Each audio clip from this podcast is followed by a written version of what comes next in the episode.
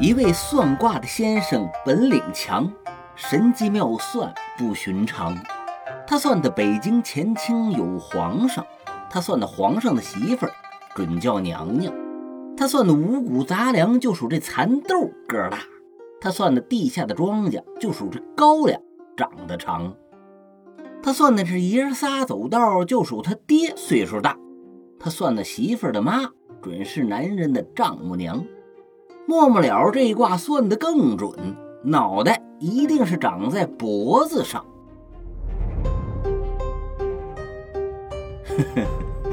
大家好，我是老狐狸。这定场诗有意思吧？相声大师讽刺算命的，说的呢都是废话，但是他确实说的都对。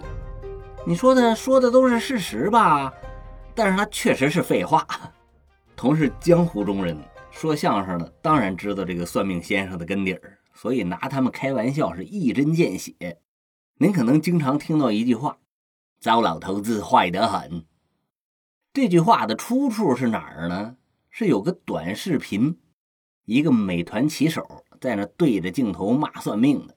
小时候算命，说我二十五岁的时候黄袍加身，每天与山珍海味为伍。糟老头子坏得很。算的真他妈准！哼 美团骑士嘛，穿着黄袍，每天送猴头、燕窝、鲨鱼翅、陆地牛羊、海底鲜。当然了，这是个段子，并不是说真有那么神机妙算，而且是诙谐幽默的算命先生。现在啊，把算命归结到封建迷信里边去了，算命的也就少了。但是他们呢，没有消亡。仍然存在于江湖和传说之中，而且现在人家专门骗有钱人，有公司啊专门干这个，先包装，找几个社会经验丰富、头脑灵活、会察言观色、会编瞎话的，最好是白胡子老头，假充大师，然后啊就开始做宣传。编造各种离奇的传说，给这大师头上加持半仙儿的光环，说他一看某人的面相就知道得了疾病，赶紧上医院才保住了命。说他给某濒临破产的企业改了改风水，当年就扭亏为盈，现在都上市圈了大钱了。说某家患有老年痴呆的老太太走丢了，他掐指一算，某方向。多少公里去了就找回来了，反正是神乎其神，不一而足。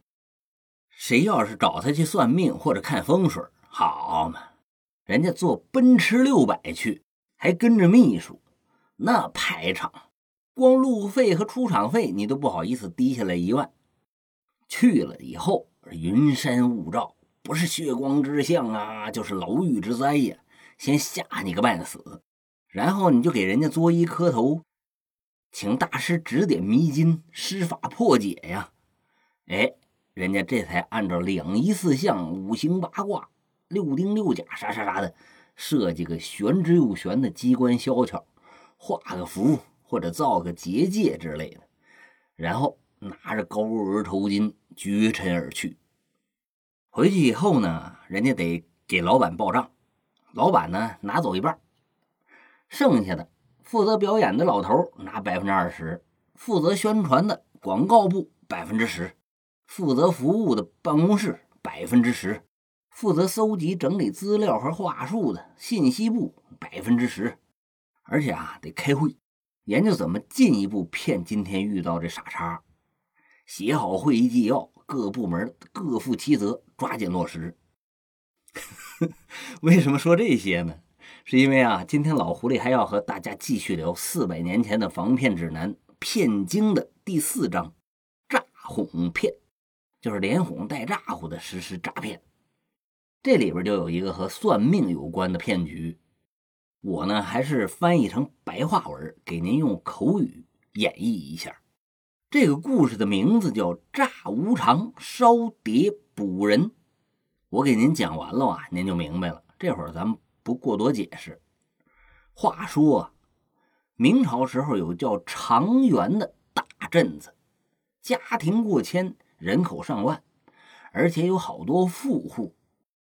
这儿呢有个算命的王半仙儿，他呀不是本地人，在出道以前，他派了好几个托提前入住长垣镇，帮他详细打探和统计长垣镇各家各户的家庭状况，谁家有患病老人呢？谁家有柔弱的孩子呀？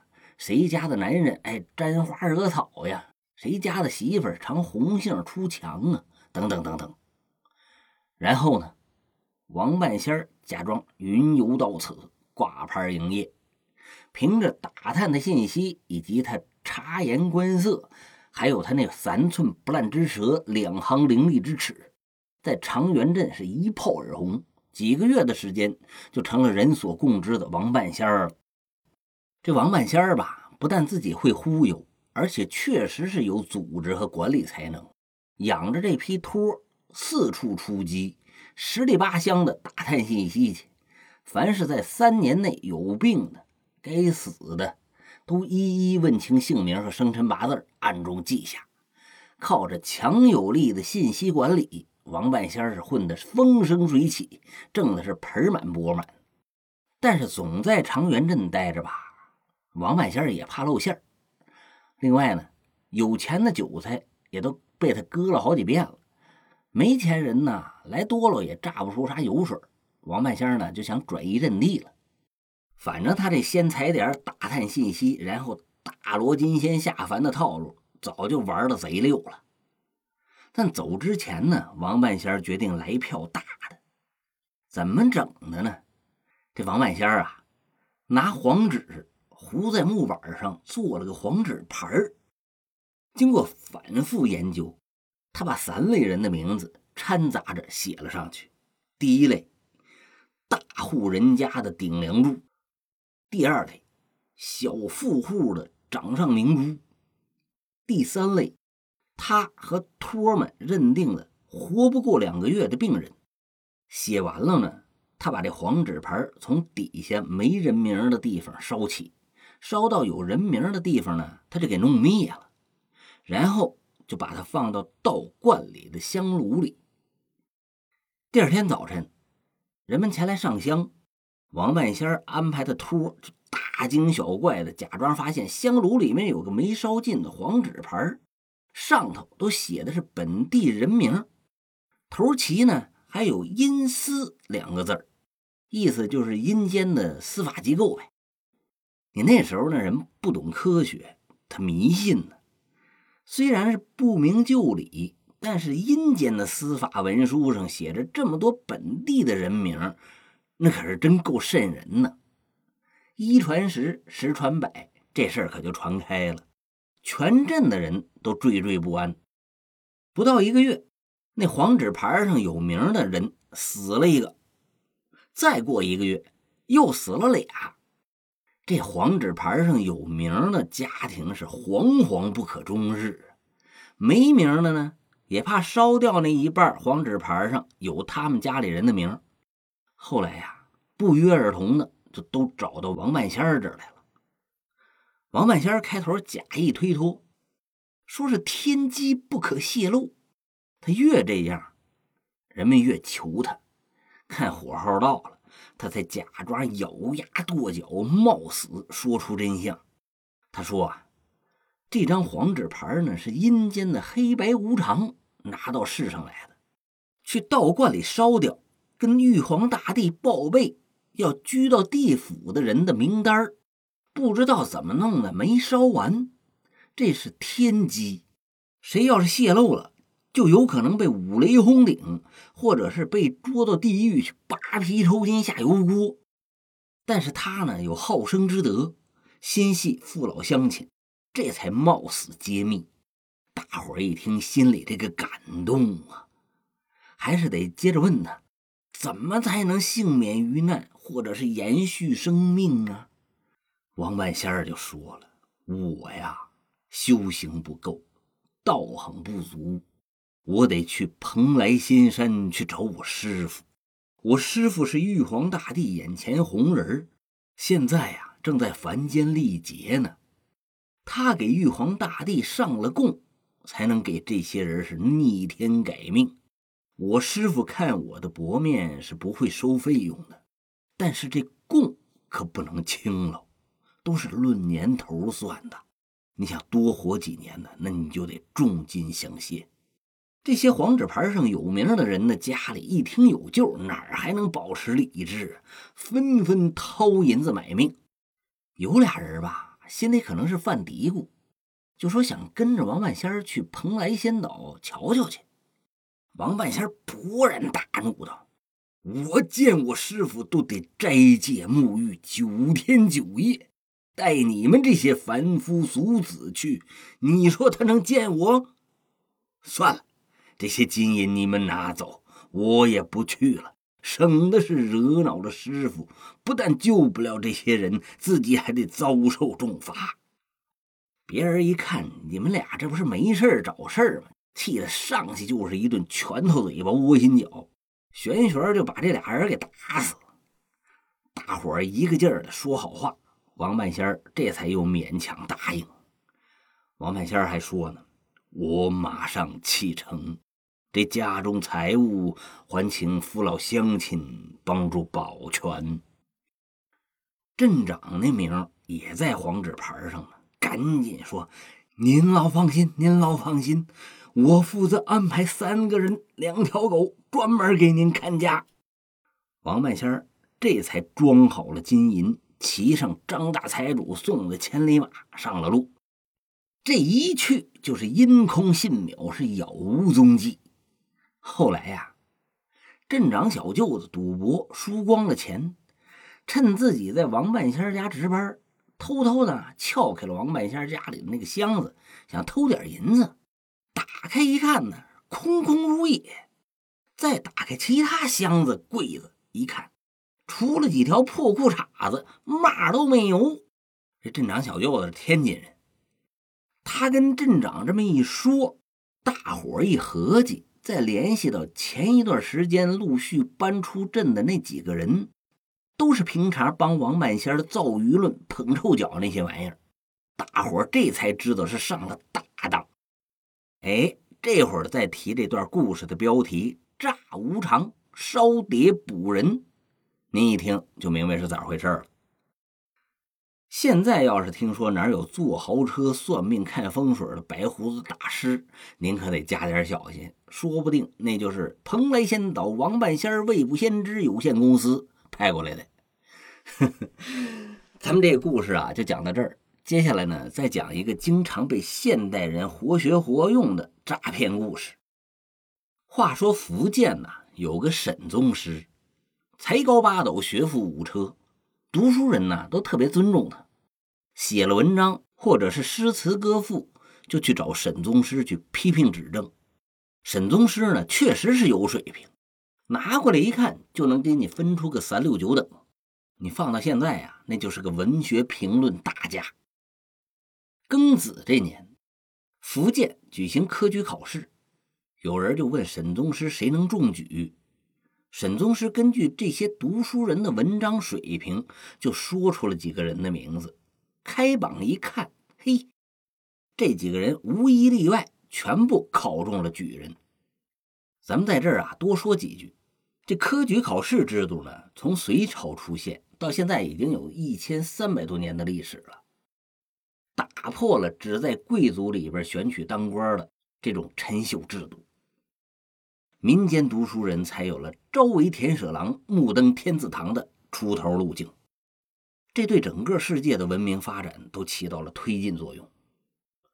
隋唐时候啊，科举考试成功以后呢，你只是有了做官的资格。到了宋朝，赵匡胤直接就把官职和科举考试成绩挂了钩了，更大的提高了读书人的积极性。你到了明朝，科举取士制度。就已经非常成熟了。清朝呢，基本上是沿用明朝的。读书人要想在明朝出人头地，你真得过五关斩六将，参加五级考试。首先是童试，儿童的童；然后是院试，学院的院；再就是乡试，乡村的乡；然后是会试，开会的会；最后呢，殿试，金銮宝殿的殿。你通过了同试的叫同生，通过了院试的叫秀才。你要是老八十了还没通过院试呢，那你也只能是叫童生。通过了乡试的叫举人，这就了不得了，那都是备选的官老爷了。你看范进中举，五十多岁了还是秀才，被他老丈人胡屠户张嘴就骂，抬手就打，一不留神中了举人，马上高兴的得了失心疯。但这时候呢？他老丈人顿时矮了三分，不敢打他了，说他是文曲星下凡，那得叫老爷。中举之后，你要是再争气点通过会试的，那叫进士，一年呢也就取那么二三百人。谁要是中了进士，那可是祖坟冒青烟的事儿。中了进士的呢，一个月以后参加殿试，殿试名誉主考官那就是皇上。当然了，有八名大臣给他当秘书、打辅助。殿试的前三名，第一叫状元，第二榜眼，第三的叫探花。你看古龙那个多情剑客无情剑，李寻欢和他爹、他哥都考了第三，所以别人称他们是一门三进士，两代探花郎，就这么来的。我怎么总觉得这里边有三苏？就是苏洵、苏轼和苏辙的影子呢。殿试前三名，这叫一甲，叫进士及第；二甲若干，叫进士出身；三甲若干，叫同进士出身。你过去官场把这看得非常重。你要是同进士出身，碰到进士及第或者是进士出身的，那你就直不起腰来了，你得作揖叫大哥。现在大学毕业都比啥上？我九八五的，你你是二幺幺的，嘿，跟人家那个全国一年才取二三百的一比呀，简直都不入流了。说的有点远啊，咱们拽回来，继续说这个沈宗师看好的几名秀才都中了举，文化圈呢对沈宗师更加是钦佩有加。来年春天呢，这些考上举人的。都赶往京师去参加会试，这时候有个骗子出现了，他设计了一个骗局，先是找到一名善于书法的秀才，仿照沈宗师的字体和语气，给中举的人写信，然后啊，他拿着这些信就跑新举人家去报喜去了。接到书信的人打开信一看，那书法。笔酣墨饱，龙飞凤舞，漂亮，言辞玄妙。说这个笔者就是沈宗师啊，做了一个有关你家新举人的梦，大吉大利，特来报喜。你比如说吧，写给熊少祖的信里就说，熊公子中举时写的文章是大气磅礴啊，气贯长虹。春天高中进士是不在话下。昨天呐，我梦见了一头熊，嘴里叼着红春花，从红日旁飞过。红日里边还写着“大魁”俩字。这红日不就是熊公子的故乡建阳的意思吗？这飞熊不就是说熊公子将要一飞冲天吗？红色的春花，不就是说春天开门红，吉祥喜庆吗？大魁就更不用说了，大吉大利，熊公子必将金榜夺魁。